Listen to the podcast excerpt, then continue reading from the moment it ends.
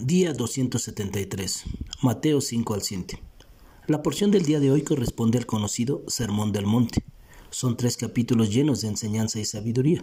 Es muchísimo lo que podemos aprender.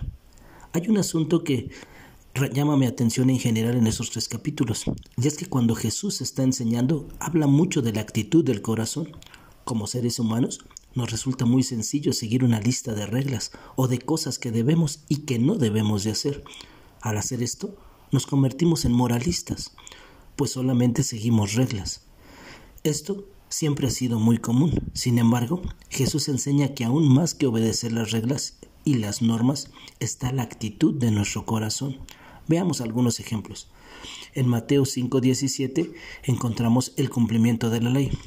De este espacio quiero resaltar el verso 17, que dice, No piensen que he venido para poner fin a la ley o a los profetas, no he venido para poner fin, sino para cumplir. Podemos ver que Jesús menciona esta hermosa realidad.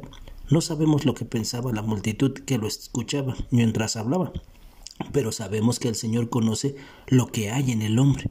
Quizá había alguno que se cuestionaba el por qué Jesús hablaba como hablaba, y entonces aclaró que no había venido para poner fin a los profetas o a la ley, antes bien para cumplirla.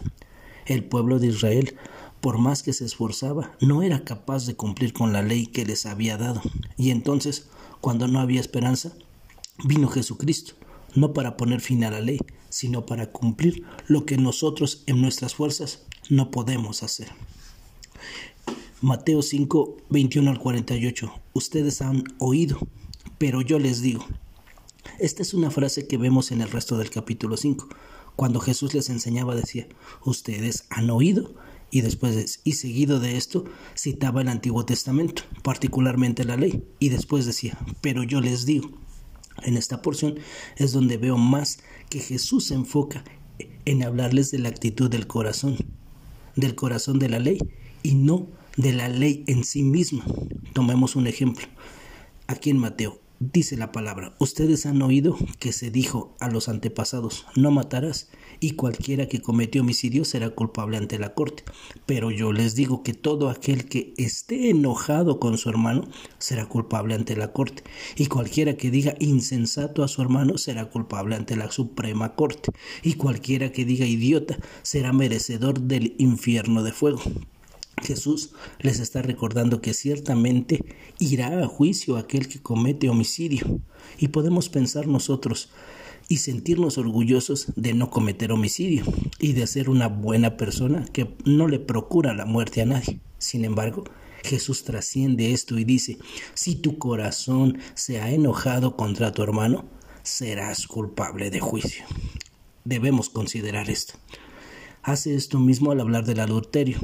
La ley dice no cometerás adulterio, pero el corazón de la ley te dice que cuando miras a una mujer para codiciarla, ya adulteraste con ella en el corazón.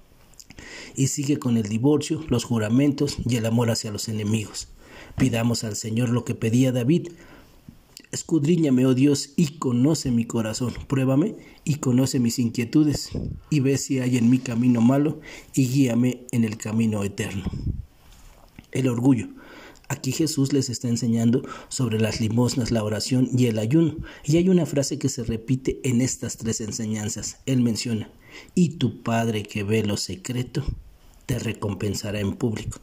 Todas estas cosas deben hacerse en lo secreto, deben hacerse solamente para Dios, no para eh, llenarnos de orgullo. A veces podemos pensar que por lo que damos, por las ofrendas que damos, por las oraciones largas que hacemos, o en ocasiones tal vez hemos mudado el rostro cuando ayunamos. No, que no se te olvide, estas cosas se hacen solamente para la gloria del nombre de Dios. El dinero y el afán. Llama mi atención cómo inicia esta porción y cómo finaliza. Dice, no hagas tesoros en esta tierra, sino en el cielo, pues no puedes tener como Señor a Dios y también al dinero. ¿Los dos puntos anteriores te preocupan? ¿Crees que te causará inestabilidad económica y no tendrás ni para comer ni para vestir? No debe ser así, pues tu Padre Celestial provee para las plantas y los animales, como no va a proveer para ti. Y en los últimos capítulos nos habla sobre cristianos de verdad.